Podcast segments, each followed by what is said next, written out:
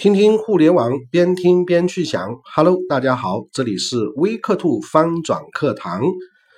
今天我们跟大家来分享短视频内容创业领域的另外一股洪流。其实啊，都市的这个高速运转的快节奏生活，淹没了我们阅读品味的这个时间。那么疲惫不堪的生活压力呢，也促使着人们去寻找一些更加便捷、快速的方式。去获取知识或者是消遣，短视频作为内容呈现的这种新形式啊，凭借它比文字图片更加动态简洁的这种形式，成为了内容创业当中的新风口。包括我们说有一款 A P P 叫快手，各位可以下载下来玩一玩啊，里面有很多视频会让我们看的实在是呃有点受不了啊。那今天我们一起来学学短视频这个领域。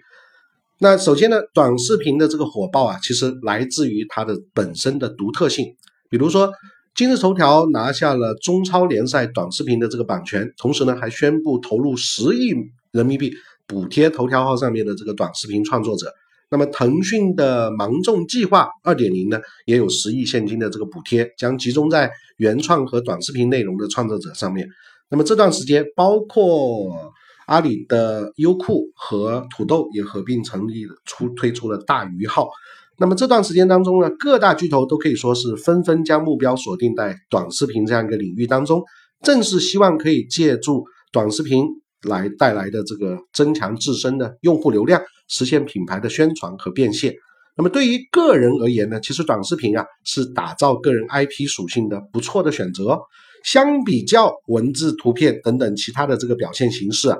短视频往往会更容易产生身临其境的代入感，更容易引发情感的共鸣。人们总有表达和被认同的这样一个需要。当短视频实现了情感的沟通的时候啊，用户将产生很强大的用户粘性。那么同时呢，短视频是更加容易推广传播的，或者是有助于个人 IP 打造的这样一种模式。那么对于企业来说，短视频也是一个不错的品牌营销工具。对于微电影来讲，可能相对来说。成本会更高一些，而且呢，要的逼格也或者是要求也更高一些，制作的水平也要更高。那么企业可以借助短视频用来宣传自身的品牌，或者是推广自己的产品的这个渠道。那么比起微博和微信的这个文字配套的这种攻略啊，或者是用一些 GIF 的动画来讲，在短视频方面呢，其实短视频更能够更好的实现品牌的多维度的这个展示。所以，包括连我们的电商阿里也非常注重视频的这种展示的这种模式。那么与此同时呢，短视频作为具有非常强的娱乐属性的这种 UGC 平台来讲，其上面的这个相关的原创内容品牌如果能够上佳的挖掘，应该来讲是可以轻而易举的借力传播的。这里插播一下，二零一七年的六月二十七、二十八、二十九啊。那我们微课读发展课堂在上海会有微课短视频制作的实操训练营，如果你感兴趣，可以登录我们的网站三 w 点一二一四零九四点 com。那继续，我们从市场的情况来看呢，现今市场上存在的大量泛娱乐领域的这个内容，比如美食类的节目啊，也在批量化的这个产生。那么同时呢，也已经有从泛娱乐领域的这个创作者向转向旅行啊、财经啊、汽车啊等等这个垂直类领域转型，以及寻找空白垂直领域的一些新的入局者。出于媒介升级大环境之下，众多的这个垂直领域还没有产生头部的这个 IP，这对于短视频制作者来说也是算一个积极的信号。比如像二更啊，或者是李蒙啊，或者包括像之前的吴晓波和。呃，老罗胖这些的话呢，相对来讲，真正的大号也并不是说在垂直领域有那么的多，所以还有机会。那么另外一个呢，就是导流啊，其实可以催化出更加强强烈的这个变现。那么实际上，在目前呢，美拍的这个视频和呃美拍或者是其他一些这个 A P P 啊，它的这个点赞和传播的这个数量，其其实是非常吓人的。另外呢，比如短视频的新贵，像我们刚提到的快手啊。其实，在平台上面，他们的这个用户的粘性、使用的频率，包括这个粉丝的数量啊，也其实估值相当的厉害。那像快手的估值都可以达到一百亿美、一百亿人民币啊这样一个估值了。那么，在内容行业商业化呢，其实无非就是两条路径：第一种呢就是流量，第二种就是 IP。那么对于短视频来说，商业化呢，往往是它的这个前者啊，那么流量呢，对于短视频来说更重要。相较于长视频，短视频呢比较难形成内容的这个习惯性消费，特别是纯粹 UGC 的视频，因为生产条件和过程的这个不稳定啊，可能比较难出现 IP。那么内容本身的这个变现能力比较强，那么流量变现呢，显然就是就是短视频的内容本身的变现能力不是太强，因为它不是太成系统嘛，所以流量变现显然是更好的这个选择。但是呢，做短视频行业究竟还是要建立商业模式，所以呢，仅为了流量而选择垂直方向呢是没有办法长久的。所以第一步就是要甄选门类，选择容易建立商业模式的这个门类。这个就好比做新媒体的时候一样，如果做微信公众账号，早期有些定类定义在做母婴用品啊，或者是一些呃适合后来做微商的产品啊，相对来说商业模式就比较容易建立一些。那如果做一些比较决策比较重的这个垂直的分类呢，变现就会比较困难。那么对于短视频的这个生产者来说呢，目前已经有比较成熟的三种变现的这个模式。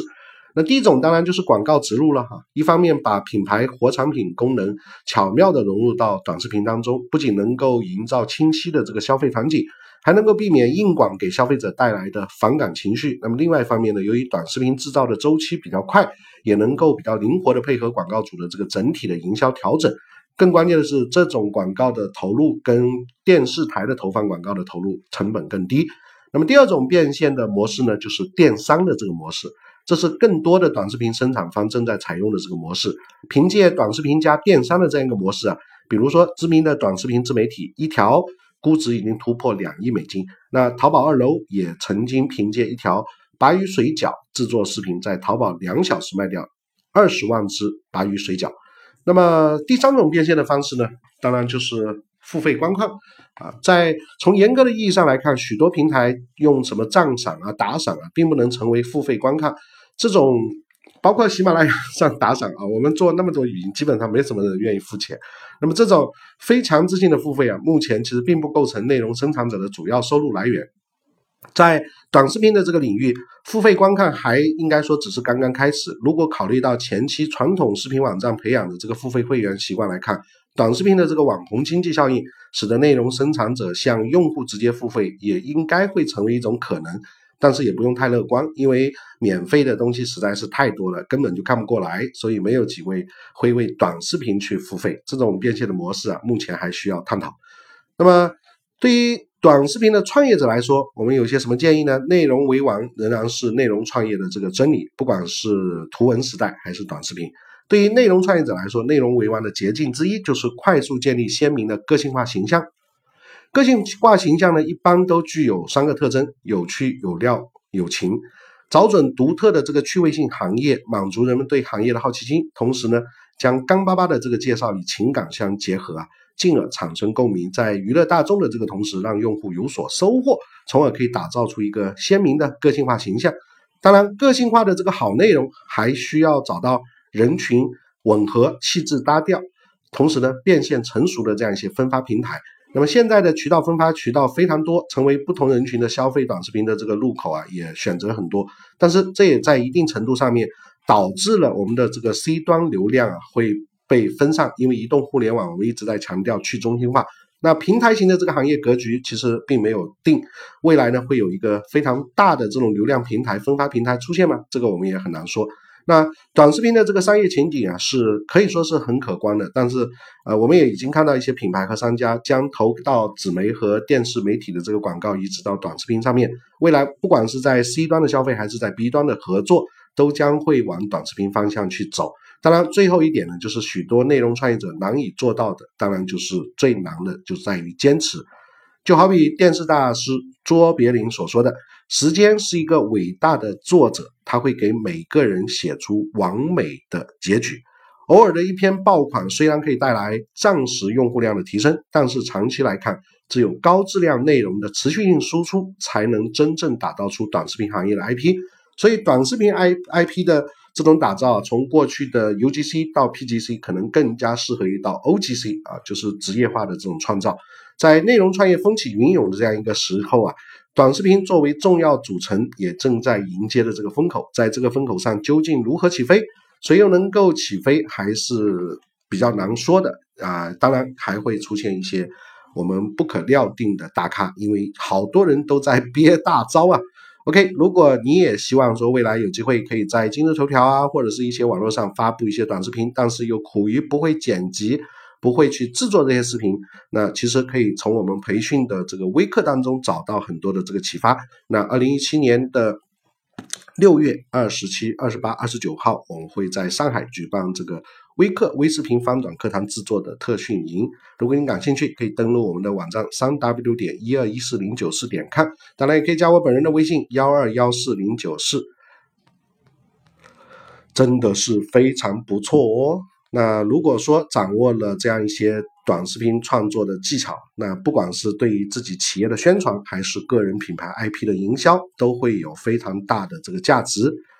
短视频这样的一个内容创业的风口啊，是需要我们非常迅猛敏锐的去捕捉的。同时，在这个过程当中，它未来也有可能会像微信公众账号或者是其他的自媒体平台一样，随着时间，我们的这个用户的审美疲劳的。这个时间窗口的转移，那就慢慢的不再会有机会了。所以，凡是我们需要非常快的洞察当下的整个的变化，迅速的掌握所有的能力，更快的运用这些平台。如果说我们仅仅只是草根的话，那就老老实实的开始制作吧，坚持是唯一的出路。好了，今天我们这一讲就跟大家分享到这个地方，听听互联网，自己听自己去想。OK，拜拜，再见。